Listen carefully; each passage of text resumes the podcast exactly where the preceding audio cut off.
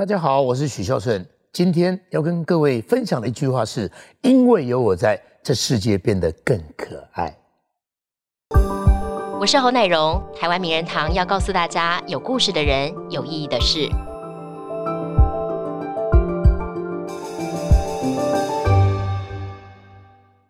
大家好，欢迎收看今天的台湾名人堂。台湾名人堂要告诉大家，有故事的人，有意义的事。我们今天名人堂的嘉宾呢，纵横演艺圈三十多年了，而大家呢心目中都觉得他在给大家很多的欢笑。不过其实他对于演艺工作呢，非常非常的有热忱，而且大家表面上看他好像荤素不忌。不过其实呢，他其实非常非常的敬业。我们今天节目当中非常开心，欢迎到许孝顺顺哥来到节目现场。是，南荣好，各位朋友大家好，我是阿顺啊。顺哥好。刚刚不是要叫我签一张待会会要讲的话吗？对对对对对。其实我一辈子只有一件事情，嗯是因为有我在，这世界变得更可爱。多好啊！你看看，因为你带给大家不少欢笑声。嗯，我觉得人生有几次可以搭上一艘龙船是一件难的事情。嗯哼。从民国七十八年进演艺圈，对，就在连环炮，对，哇，当时呢，大街小巷，大家看那个节目，打个球跟黄衣的，真的，对，我也看过，大家都看过，真的吗？有看过？有有有，有。一点有一点资历有有有有，有啊，不好说。那那再来，可能就啊，铁丝玉玲珑那段时间，对对。那最近这段时间，就十年来，已经是啊，风神无双，跟年轻人一起呢，对，过一些不一样节奏的喜剧年代。所以我刚刚刚。很好，对。我还能为大家服务是一件很好的。你看，大家看最近看到你都在问说洗金呢吗？洗金是真的要选吗？我跟你讲，一般 gay 弄来去练哦，整形整手，那我从头到脚完全都是真的。对，其实包括我的心念呢。嗯哼，刚刚讲这个金呢，是不是在问我说，是不是真的要啊义无反顾的出来参选选肌肉市长？其实喜啊呢，我一直觉得说啊，如果人生的历练这么多，嗯哼，哦机会。啊，造就了很多的教育意义，让你拥有的获得，是不是能够在六十岁之后，可以呢，在另外一个舞台上面展现？嗯，那那是一种诚意哦，再创人生另外一个高峰跟阶段。嗯，因为我是在地的基隆人，嗯哼，从小在暖暖长大，对，在市区念书，那有那么多的同学，有那么多的好朋友的家族，整其实是不完整的基隆市。对，那再加上呢，我在我从念高一的时候，我爸爸就当基隆市议员。对。我爸爸一直当了四任议员，一直到了我进演艺圈，他还在当议员。对，那其实呢，在整个成长环境的结构上面，自己呢跟整个基隆市的这块土地的任何事情的呼吸连接都很紧，都很紧密，嗯哼，很紧密。对，那很多人讲说，哎，你有没有这种个性啊？我说，哎，好像有。急公好义，刚刚刚很热心，可以可以帮人家很多事情。嗯哼，嗯，国就是。在比较年轻的时候呢，就是我爸爸其实给我们很多的遗传。他从小也就是一个地方上很热心的，很多事情也是他在做。然后当时呢，呃，我应该在比较小的时候，如果因为以前以前没有 B B 扣，没有大哥大，对，只要有人呢到警察局去了，因为因为若干生活大小事都会到警察局去。对，那如果没有一个人可以去做中间握拳协调的时候。那时候是抠不到人的，嗯哼。那我我在从小就会被哎，给你给你给你，给你爸爸。不是，你顶起，我先到警察局去。我先叫你去报案，是不是？不是去报案，不然去跟那个阿杰阿伯说，哎，阿杰就带你，我爸爸两边都瞪来了。哦。可能有一点点，就是从小就被啊赋予这样的一个，一个一个一个任务。纠察队。你进去看埋都一样了，都一样了。对。那再加上我是一个叫后鼠熊，就很好奇的一个小孩。你说。这种个性从哪里来？对，其来有之。嗯哼，从小就是一个那种街坊包打听。那爸爸有希望，从小有希望给你灌输这个观念，希望你出来帮忙服务吗？在我进演艺圈没没几年，嗯哼，那时候刚好连环炮是收视率非常高，然后知名度已经慢慢出来了。哦，那个那个谁的孩子，我爸爸叫许义龙嘛。对，因为以前呢，他叫做哦，我出去说我是许义龙的儿子。嗯哼，我们爸爸是议员。但过没有多久，人家讲说，哎，许孝顺是温家。爸爸有没有心理不平衡？我跟我爸的那个那个知名度开始交换。那那个时候呢，刚好有一届，我爸是想说，要不然你出来选。应该在我三十二岁的那一年，进演艺圈其实没有几年。对。那我心里在想说，我就问我爸，还是做演员卡好，还是做演员卡好？嗯，我爸也想了很久。他的一个思维最终问我一个生命的目的，说。你现在要得到什么？门哇，嗯哼，我希望我可以给更多人开心跟快乐，而且我在演艺圈，我一次服务专台湾的朋友，嗯哼，但是我可能回去基隆就服务基隆市或是暖暖区的选民，对，可能那个力道上面，我就觉得，那老爸你就原谅我吧，还是留演艺圈，对，让我有机会踏在这个比较大的舞台上面。然后，因为一个收视率一点，几十万人在看，没错。那当时的连环炮收视率，以以当时的什么红木润利来讲，那是那是哇，那个是一二十点的，那时候没错，是多少人在看这个节目？那我想说，哎，当我本来快到喜外一生的直至了，对我来讲，那个能量很大。哎，你真的是感觉天生吃这行饭呢？是不是？从小就这样子，很容易娱乐大家吗？我不知道，我几岁的时候曾经跟我阿妈，我们两个人一起在看电视。对，因为呢，我们家是暖暖街呢。有电视的前几名，嗯，所以很多人都会到家里来看电视。那当时好像看一个综艺节目，哇，我就看，我是包国良拿着麦克风，我就跟我阿妈讲说：“阿妈，我赶快去电视顶头哦，给他卖股。”哎呦，你讲，他还推我的头哦。哦，你讲呢？安尼好，如果你有这个命运哦，你命运安尼安排哦，阿妈阿爸做你很多路，他要帮我开车，帮我当我的经纪人。所以好像冥冥之中有很多事情。与生俱来，然后被天注定，就就好像，我觉得我小学的时候，在我的班级里面，嗯，三四十个同学，嗯哼，那我讲笑话，他们就很开心，我就觉得，嗯，可以讲给更多人听。到了国中学校有那个周会，嚯，两三百人，哦，我就觉得，哦，今天有舞台更大了，可以让别人开心。我就觉得，小时候其实给了我很多养分。对。但是你这么活泼，这么活泼，那怎么后来会去当法警呢？感觉那是一个比较自私的工作，有没有？嗯，转折太大了。因为其实一年级小学一年级到六年级，我算是学校功课很好的孩子。没有，真的。哦对，哦。那上了国中之后，我就突然间觉得，我我我如果每天待在一个小空间里面念书，会不会我一辈子就变成一个书呆子？嗯。因为呢，在我们那个家族里面，会念书的一团拉股。哦。然后呢，他们。哎，毕业了就当老师，那当然我有我有当校长的的这些长辈，那也有当大学教授，但是他们都很闷，都都一辈子都走在一条呢比较规矩的路上。那对我来讲，我是一个脱缰之马，我哪去管你？要我们做科学，困不住你。所以我从国中开始，大概自己有一些。啊，自我意识的时候，我就跟家人讲说：“我我可能不被打住哦，有点反骨哎，你真的我大反骨啊，被打死，被打死我，把你阳光户出倒差了，就是就是爸爸妈妈觉得说啊，你怎么可以这样子啊？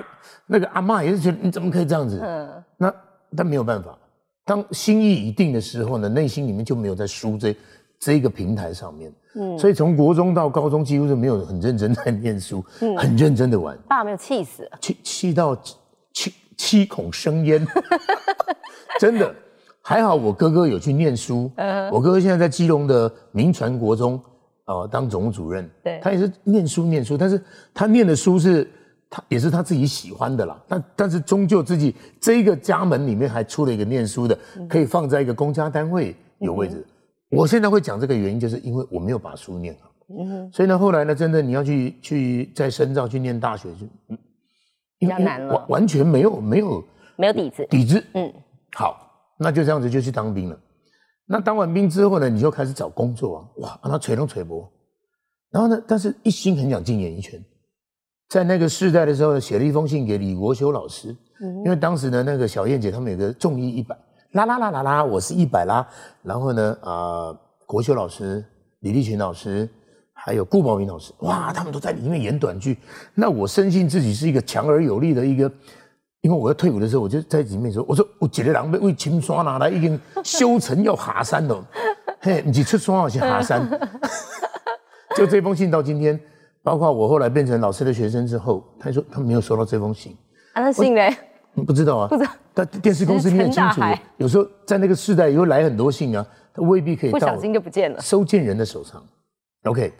那突然有一天，就翻开报纸，上面写：“哎呦，基隆地方法院招考法警，然后呢，宪兵海军陆战队有加百分之二十以上的分数。”我说：“哎，这个应该有机会哦。”机会来了。对，然后所以啊，去询问几位长辈，他们讲说，进公家单位，第一个字要写得很漂亮，以前没有电脑打字啊。对。那我在军中就是刻钢板，专门在写教案的，所以要考试什么的那些内容，哎，我好像有一点底子，有机会。对，所以啊、放榜那一天去到基隆地方法院的门口，就好像以前到衙门去看那个什么，哦，榜单出来了，哦，嚯、就看到自己的名字呢。我还记得贴了一张红色的，哦，那总共呢要录取十二个人，我在第九名的位置，我说，哇哎有有上位。我。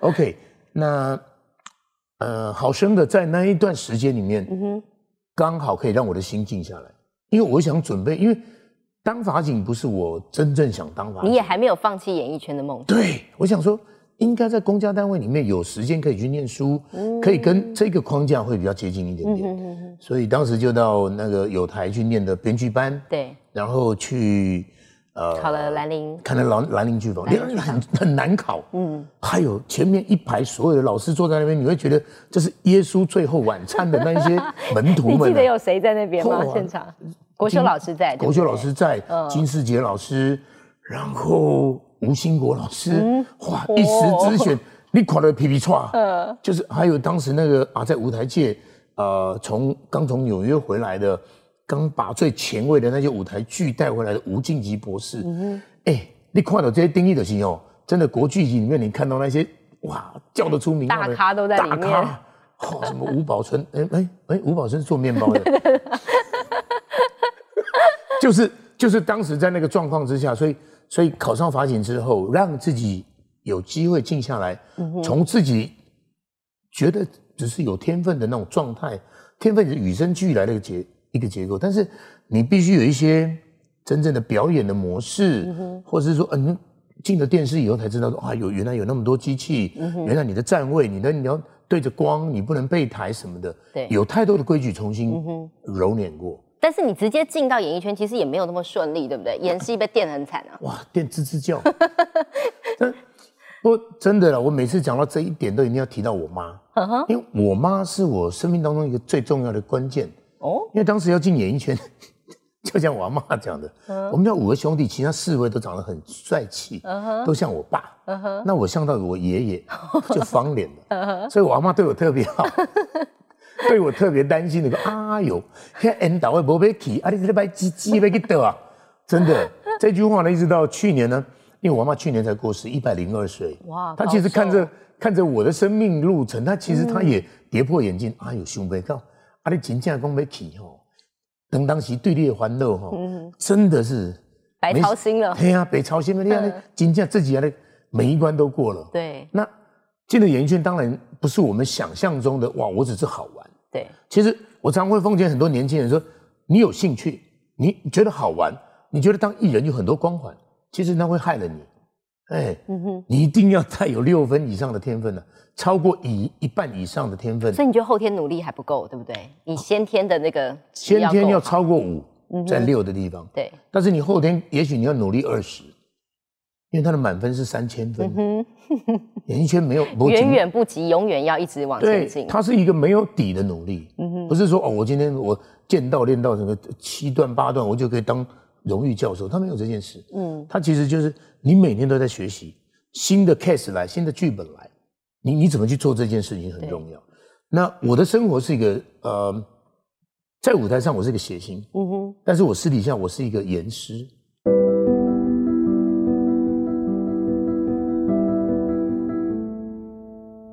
你所以你私底下没有这么搞笑，你很严肃，是不我是？我不是不搞笑，我会看场合。对，今天这个需要完全需要搞笑，我就完全搞笑。嗯哼。但今天这个地方需要很认真的把哪个棋子放在哪里卡住什么事，我就会很认真把这一盘棋下好。嗯，那所以说，嗯，刚我们谈到禁言圈，其实没那么容易。那因为妈妈的鼓励，在半夜呢给了我一张白天没有的没有笑的票，因为白天开了一个会，到底谁赞成许孝顺到演艺圈所？以你那时候是有一个家庭革命，是不是？对啊大家都反对啊。因为我阿妈说铁饭碗你不要，这边还有一个肉饭碗。什么叫肉饭碗？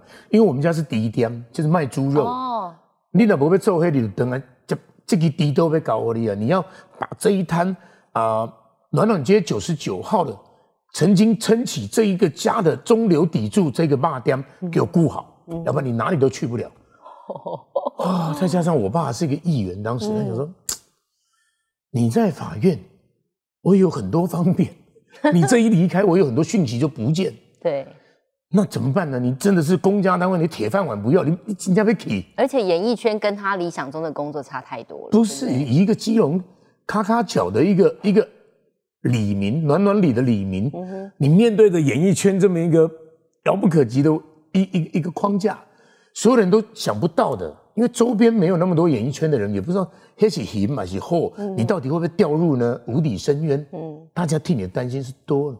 对，啊啊，所以呢，当时呢义无反顾的，因为我妈说，哎，小孙你有天分，妈妈支持你。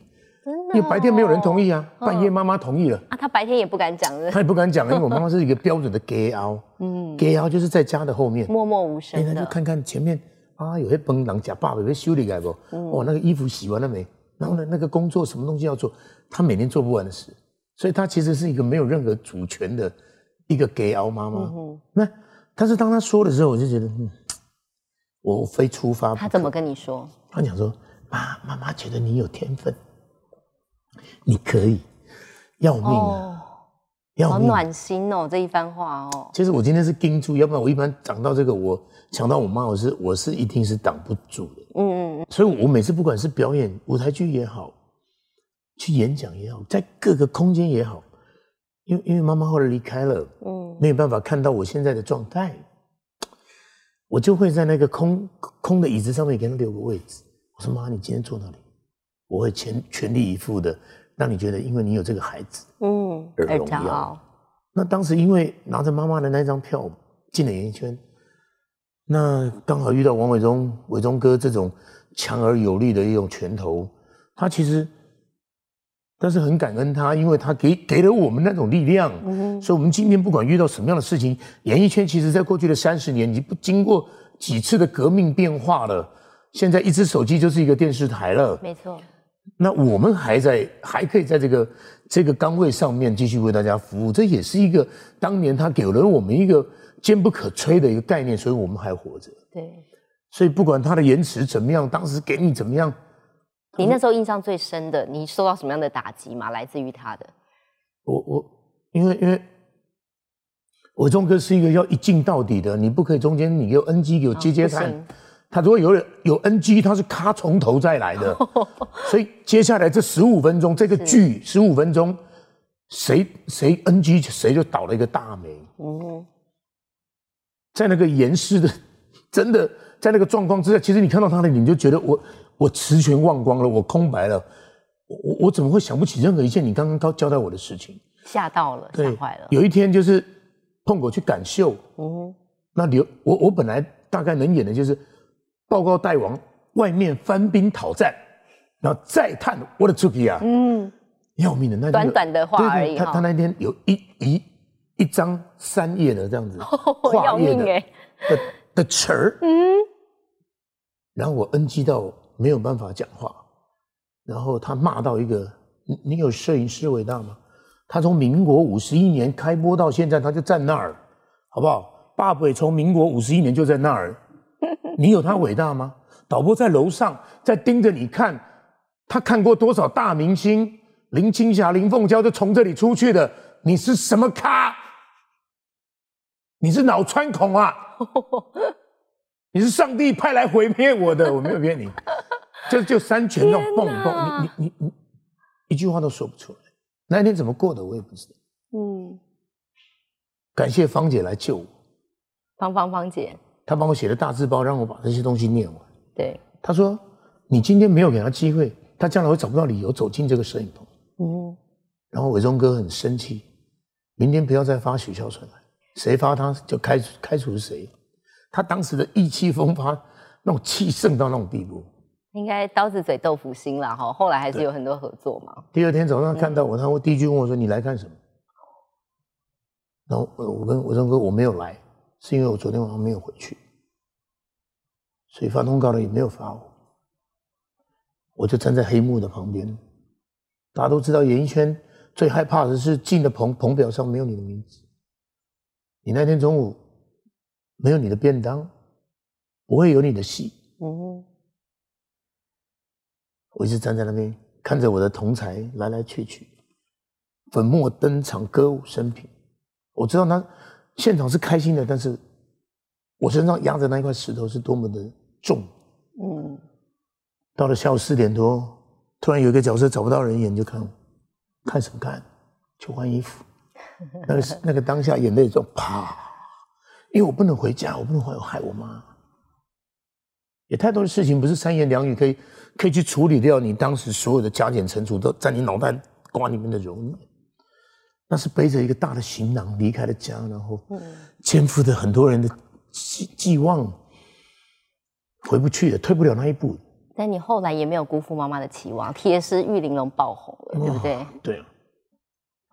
其实运气一直很好，在连环炮已经有点知名度了，然后，啊，欢乐传真跟美凤姐，我跟着董志成董哥跟在旁边，然后再上到另外一阶，跟着瓜哥红白胜利，啊，再下一届就是突然间就觉得那个那个剧本不知道怎么写。然后跟碰过两个人很烦恼，因为需要一个新的单元。嗯哼。那有一天就看到那八十几台有那个那个蓬莱仙仙山有两个阿妈在那边唱靠调啊，我就跟碰过讲说：碰过你赶快，我打到你了，碰过你赶快看。如果我们讲的是笑话，但是呢我们哭是哭假的，那就好笑了。朋友说：哎，有机会，那我们就把它。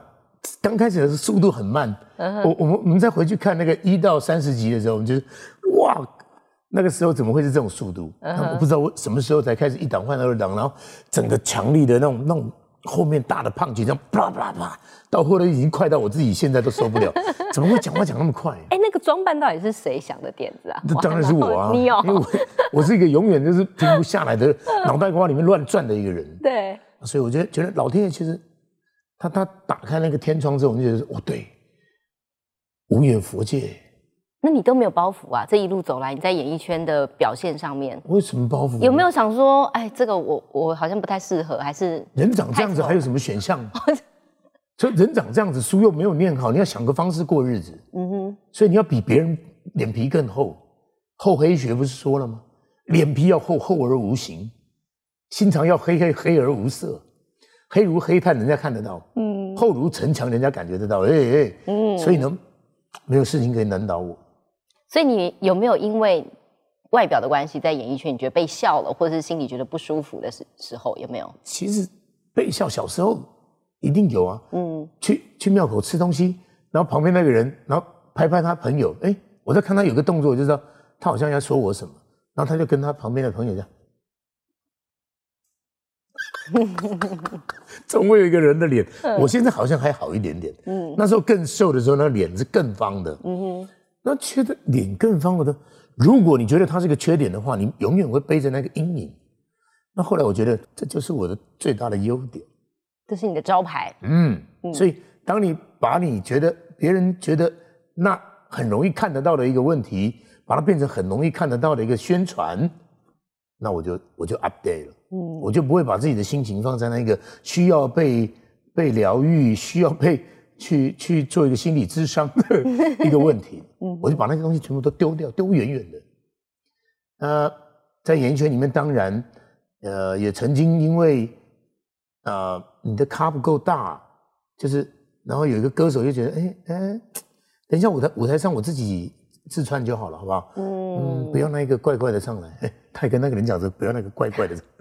你有听到？呃，听说碰狗也是这样子。嗯，有一个很大咖的，就说他能不能自己讲，嗯也不需要有一个怪怪的来讲。嗯，OK，长这样子，人家当然会，人家会觉得你是果子狸，嗯还是什么？呃，怪怪的，什么会不会咬人？那心理的建设跟自己内心里面的那种核心的价值，价值是不会被摧毁的。嗯哼，所以就觉得是有一天，当我可以站在中，因为我永远在旁边嘛。对。就像我这个故事是非常棒。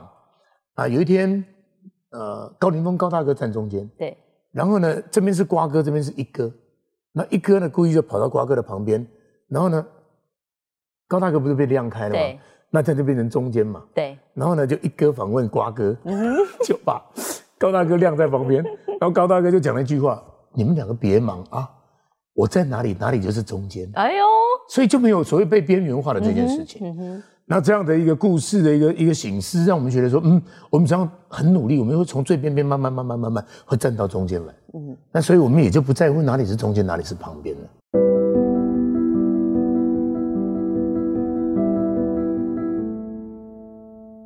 好，顺哥，我们前面聊到，你有聊到彭恰恰，对不对？嗯碰狗，我觉得他对你的这个演艺生涯当中扮演一个很重要的角色，除了铁丝玉玲珑合作之外，嗯，对你来讲，你觉得他是怎么样的一个伙伴？碰狗是太厉害。了。嗯。他的厉害是他的章法，他是一个非常有结构的一个长辈。有结构就是他有经验，他有呃体验，嗯哼，还有他有一个别人没有可以替代的愿意。对我来讲，愿意，愿意。嗯哼，很多事情，一些大牌像他，他现在他是我演艺圈的祖先。对，所以他他大概是在昂盖斗定的那个位置，大概呢在十年前，他的位置已经在那个地方了。他其实有很多事情他可以不用做，但是他却默默的去承受很多的愿意。嗯哼，我们一般我们去一个晚会，或是在做一个什么样的节目，那时间比较冗长的时候，大概很多的制作单位会把它放在前面先录掉，先让他走。嗯哼，但是呢，他经常讲说没有关系，你们先做好你们的事情，然后我可以等。嗯，嗯，你怎么可以等？我觉得你如果你的收视率现在的收视率超过五的话，你应该有很多事情等不了的。嗯哼，以以以那个那个气势没有人，敢让他等。对，但是碰哥永远不会。对，那那很多事情他讲说，孙浩，我交代你两件事，那这两件事是他妈妈交代给他的。我们呢，不能让他人家看到我们的倦容，你不可以让人别人看到你的倦容。嗯哦哦，我那为什么？他说你得天天哦，把人鳌拜的不会用力啊。哦，再来呢，人家看到你的病容，嗯哼，你生病了，你就下次人家不用你了，你不用去。因为爱好人看到你花桃喜面，他跟你一样是嘉义人。自我要求好高哦，非常高。嗯，所以呢，他大概呢，在所有的过程当中对，他会把所有的事情揽在他身上。我的身体比他烂一百倍，因为从以前开始他啊都隐没都隐没，但是他其实他的问题也不少，嗯他的血压当时也很高，然后呢，他还有一点恐慌症，对。我也不知道他为什么会恐慌，么什么状况下会恐慌？这前专态度都会恐慌症，不啦，怕被人家压走，不是，嗯是他你也知道，他当时有曾经发生过一件事情，是，然后那些莫名从各个方向射过来的箭，也就是他一会儿接到一个电话，嗯，你看这里，他经常有这种被被被威胁到的，嗯所以他内心里面呃会不会等一下什么东西，他听到很大声都会吓一跳。，嗯嗯那我们知道他在承受这么大的一个压力之下，他竟然可以扛着那一个背后不断被欺负的将近四年五年的时间，嗯哼，那件事情背后隐藏了多少他曾经扛起来。嗯哼，他有一次跟我讲说，他要去参加一个很大的一个一个活动，是国际性的。下午就有人打电话来告诉他，你那我摕一条钱来，我来面甲你的相片，所有的不该互大家看到的相片，甲遐讲话的内容，我拢会去现场分。嗯，你等一下要主持那个节目，压力好大，嗯那所以呢，他只要无视三个，永远就是那个非常高含氧量的一个物件。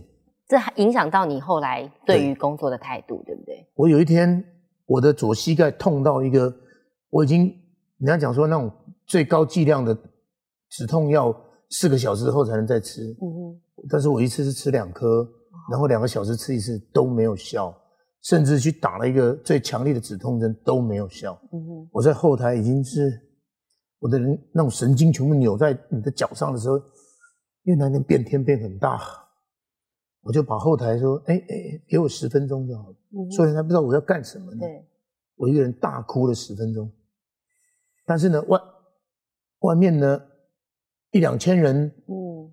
全部在等着，待会这个人要上台。那我我拿我的绷带把我的腿绑到最紧，让他没有办法折，因为你一折他就会痛，你一绑起来，他血液不要流动，他的神经就不会那么痛。天哪，我这样绑了六个小时，然后十分钟之后，我就说好上妆，然后我就深呼吸，走进去。因为曾经在一次铁丝玉玲珑在高雄要演出了，外面一两千人然后锣鼓喧天，轰轰轰轰。嗯，碰过那一天，那个血压已经高到一百六十几，快一百七了。他说：“我现在走不出去，然后已经在等了。”然后开始的主持人不知道讲几遍了。嗯，好，大家等一下啊，他们正在调整他们的吉他，其实是调整人的神经。那什么吉他好调的？嗯，啊，现在音乐上出了一点问题，我们在整个音箱上面做调整了，已经 delay 十五分钟，帮你们拖时间了。对，嗯。后来我看这个情况不对，我就到帮碰我的耳朵边跟他讲，碰我。好不好？当年你是怎么跟我讲的？现在我要还给你。嗯哼。艺人要死也死在舞台上。碰过深呼吸。啊，我记得那个呼吸好长好长。我看到他眼睛里面布满了血丝。吉他拿来，背带一背，咔上去，就这样上去了一个多小时。嗯。把那一场演完。我也不知道我们怎么回家呢？两个人都没有讲话，然后坐在游览车，坐在保姆车上呢。哎，那是我们要的吗？不是，我们要的是我们要的为大家服务的那个精神跟位置。嗯，我们要表演的是大家要的，所以朋友对我的影响是这么的深。那一刻你们在想什么？在台上那么痛、那么痛的时候，但是还是坚持要上去的时候。因为那就是责任，那就是使命。你必须把老板交付给你的，你必须把看到的所有台下所有的观众的眼睛的那种期望。前阵子我在一个一个一个广告词上面听到一句很棒的话，他说：“他说你眼睛睁开是对世界的渴望，因为你活着，所以你可以做很多事情的那个力道吗？”嗯，还是我今天张开说。啊，又是老婆的问题，又是孩子的问题，又是柴米油盐酱醋茶。你好像只是在处理一个你不愿意面对的负担。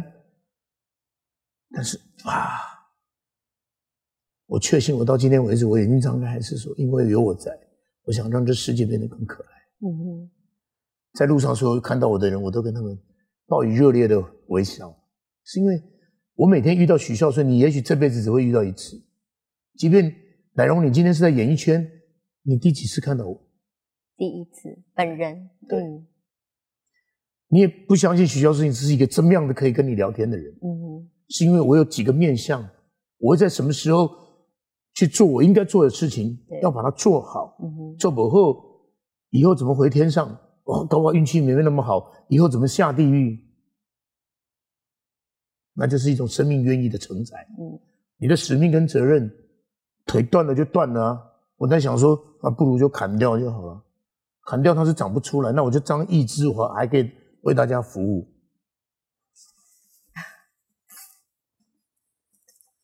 这里有一条，嗯，哎，我不是故意今天穿这条裤子，这里有一条。哇，你当初是带着这些痛症上舞台的？小时候看到一篇文章写说。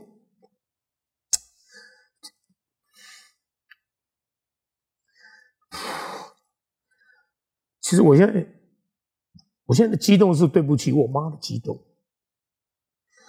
她给我完整的，我把它弄坏。我在超十七八年前，因为右脚已经不能不太能动的时候，去星光医院做内视镜，开了三个洞，然后把里面的那些巴利亚，就是那些脆片、那些毛边清除的时候，那天我我妈也来看。反正活着。就是一个责任。那妈妈后来有没有跟你讲些什么？就是你在演艺圈发光发热的时候，她就交代我说不能骄傲。你从小就听我妈讲一句话：，把人大声，那就细声；，啊，把人那细声，那就无声。把人无声，就叫咱大声。这大声是都无人滴的，你要安怎吼？你要安怎弄掉？弄你自己去先修，自己去研磨，把生命当中遇到的所有这些灾难，全部化为是一种养养分，然后怎么研磨去研磨。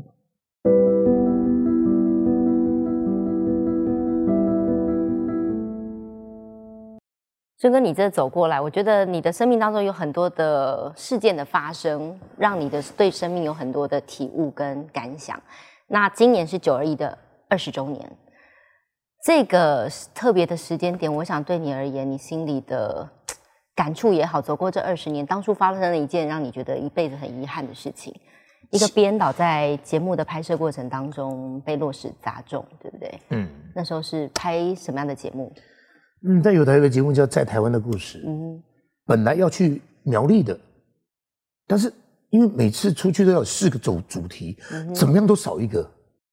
那制作人讲说，那这样子，我我们去去普利好，去普利，因为普利有很多点，嗯，好吧，那那边那比较完整，我们就去了。那在铁皮人吃完饭之后，晚上本来是十点半要往山里面走，走到外面已经十二点多了。那老板就说，那我们就煮一个宵夜，大家吃一吃。那当时因为晚上我没有吃肉，所以我正在挑那个米粉汤里面的那个虾米。嗯，晃，什么东西啊？然后嗖停电。那跟我们去有一个台电的人，他讲说：“哎，不会这样子啊，除非电塔整个倒了。”我们店里电塔真的倒了。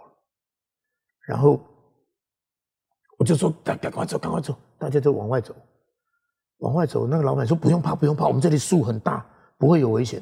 过五分钟，那个老板跑进来，赶快走，赶快走，因为那个树滑到河谷里面。哦，那时候开始奔跑，开始抢机器的抢机器，拿所所有的东西的全部开始往外跑，放到车上去，去到一个比较宽阔的那个河谷，因为我们在我们在峡谷里面，去了看整个晚上几千次的那个那那个余震，我我我从来不知道心脏会到口嘴巴上面，然后紧张个心脏要跳出来。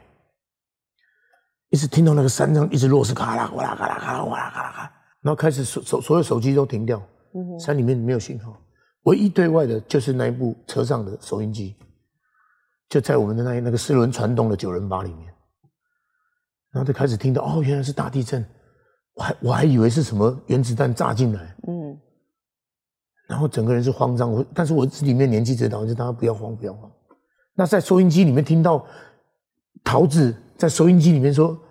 许孝顺等一一行七人，现在在山里面失去音讯。如果有看到他们的朋友，可以跟我们联络吗？看听到飞碟电台，越来越怕。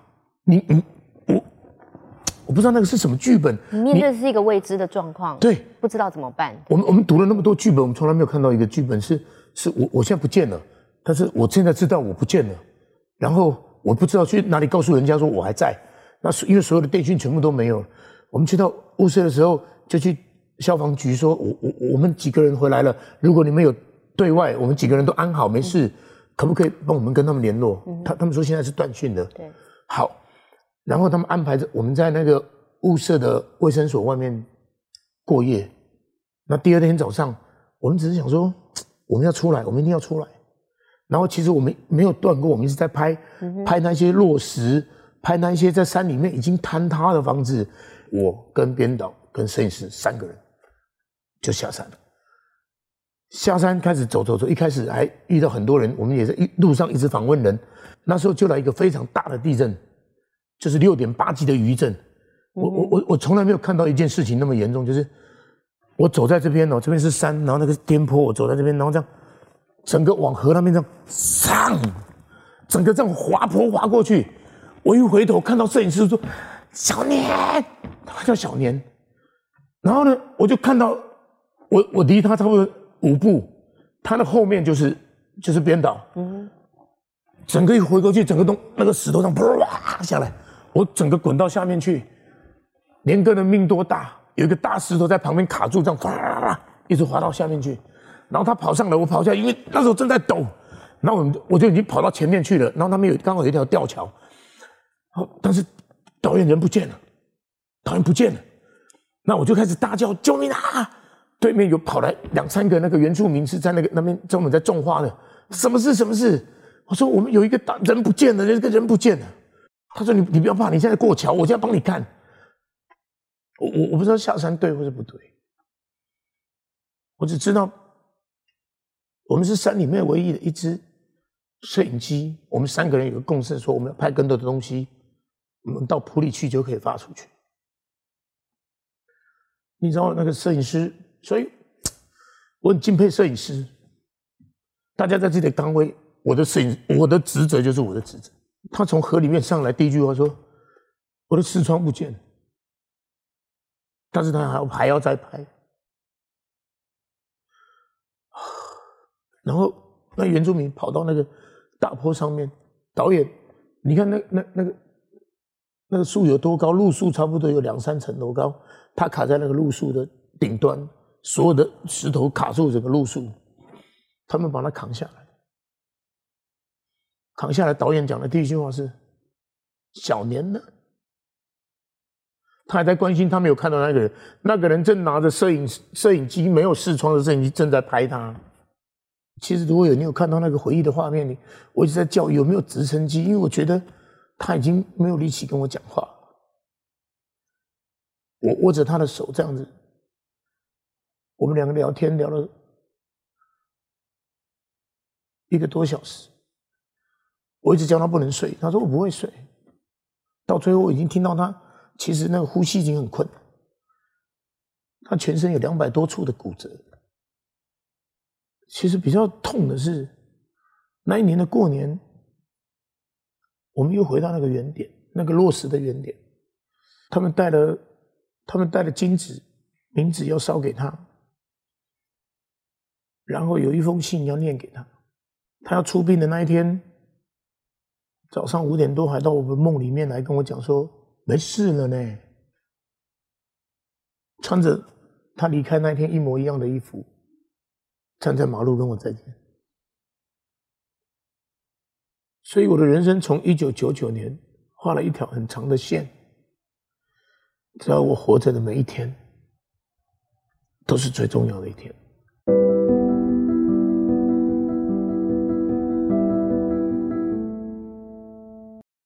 其实你后来也得到了肯定，拿到了金钟奖的最佳综艺节目主持人奖。我想这做讲座，其实你等了好久哎，对不对？嗯，其实我也没有为了谁，嗯，其实我为了让大家开心，然后我自己很喜欢，很 enjoy 那个状态，所以，所以那一天在舞台上，我就忘记跟我妈讲说，好后悔，如果如果。我这辈子还有机会再拿到，还有一个机会让你。如果再让我得到讲座的话，嗯，我第一个就是谢我妈。我妈要走的前一个礼拜，那天我第四个弟弟在看着他那天，因为我也很感谢我其他的几个兄弟，那些妯娌们、大嫂、那些弟妹们，因为我在台北忙，没有时间回去照顾嘛。工作嘛，对不对？嗯。最后一天他要回去了，我也没有吃。没有当下可以赶回去看他最后一面。我在录一个新的节目，叫《台湾发明王》，家人打电话来，我跟我爸讲说，我可能回不去。我听到我爸在那一头破口大骂，我跟我哥讲，可以把话筒放在妈妈的耳朵旁边？我说妈，我不会，我不会让你丢脸。你要让我把工作做完，你等我一下下好吗？妈等了我六个小时，我觉得我这辈子还有太多事情要做，是因为我答应我妈说我会把事情做好。所以为什么突然会去宣布说，如果有机会，上天给我一个成熟的条件，我希望能够回到基隆去，然后。把这三十年在演艺圈所学，不管是政治、经济、人文、艺术、健康、妇幼、交通、观光，这么多的一个每个抽屉里面的要做的事情，都可以把它做一个最妥善的安排。但人没有十全十美，事情也不会做到呢至真完完整，他一定会有更多要需要努力的地方。所以，如果上天给我机会，真的我有机会，我会回去为大家服务。不管有没有这样的一个机会，我都会对他充满了一个想建构的一个蓝图，然后把事情做好，让大家觉得将来有一天你到基隆去是一件幸福的事情。好，我们今天真的非常谢谢顺哥来到我们节目当中，分享了这么多故事哦，也祝福你未来人生的路呢，忘掉过去的悲伤，我们持续的往更好的未来前进。会，谢谢顺哥，谢谢台湾谢谢棉堂我们下次再会。嗨，我是奶蓉，谢谢你今天陪我们一起听故事。台湾名人堂每周日晚间十点在台视新闻台播出，也会在 Podcast 上线。每周我们都会带给你有故事的人，有意义的事。